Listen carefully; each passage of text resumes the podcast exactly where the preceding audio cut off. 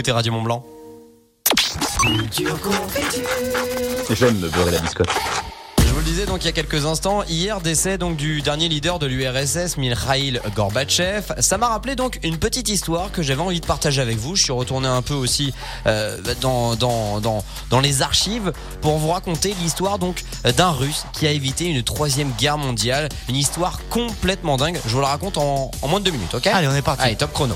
En gros, en pleine guerre froide, dans la nuit du 25 au 26 septembre 1983, notre héros, se, nommant Stanislav Petrov, oui je sais c'est très stéréotypé, lieutenant-colonel des forces aériennes soviétiques, son travail consistait en gros à veiller sur une sorte de gigantesque radar chargé de détecter une attaque en provenance des États-Unis. Le climat était super tendu, Euh, l'URSS avait même abattu un avion, même quelques semaines avant, un avion sud-coréen, un avion de ligne avec 260 passagers, bref, Pas non plus une super ambiance. voilà, exactement. Bref, ce soir-là, donc, à minuit, les écrans s'affolent, les alarmes retentissent, les machines s'emballent, une attaque nucléaire est littéralement en cours, elle est imminente.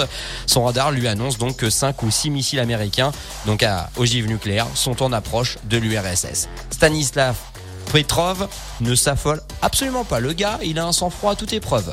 Selon lui, une attaque en provenance de l'Occident se doit d'être massive, constituée donc de centaines de missiles nucléaires, histoire voilà d'anéantir le pays en un seul coup, pas de riposte possible. Une poignée de missiles, c'est littéralement impossible. Donc plutôt que de sonner l'alarme, l'alerte, et donc de déclencher nécessairement, s'il y a une attaque nucléaire, les autres ils attendent à peine, hein. ils appuient sur le bouton rouge. C'est le modus operandi en gros.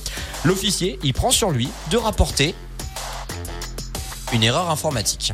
Il attend, il patiente. Le type, il joue au poker, littéralement, avec des millions de vies, sans être certain d'avoir raison. Bon, au final, ça lui a rendu honneur. En tout cas, il a eu raison, et tant mieux pour lui, tant mieux pour le peuple russe. En fait, tout simplement, c'était euh, les missiles détectés étaient en fait le fruit euh, d'une mauvaise interprétation du système informatique. En fait, c'est les rayons du soleil qui reflétaient sur les nuages. Dégagement de chaleur, on pouvait penser que c'était des missiles. Que nini, c'était le soleil. Donc, grand ouf de soulagement. Euh, L'affaire, elle a été étouffée pendant des années. Il a fallu attendre la chute du bloc soviétique en 91 pour que ce soit révélé dans les médias. Et depuis, il a été bien sûr décou- euh, couronné euh, d'une médaille d'honneur bah, pour avoir euh, tout simplement pas déclenché une troisième guerre mondiale. C'est ce qui s'appelle avoir un sang glacé. Oui, tout à fait. 6h, 9h30,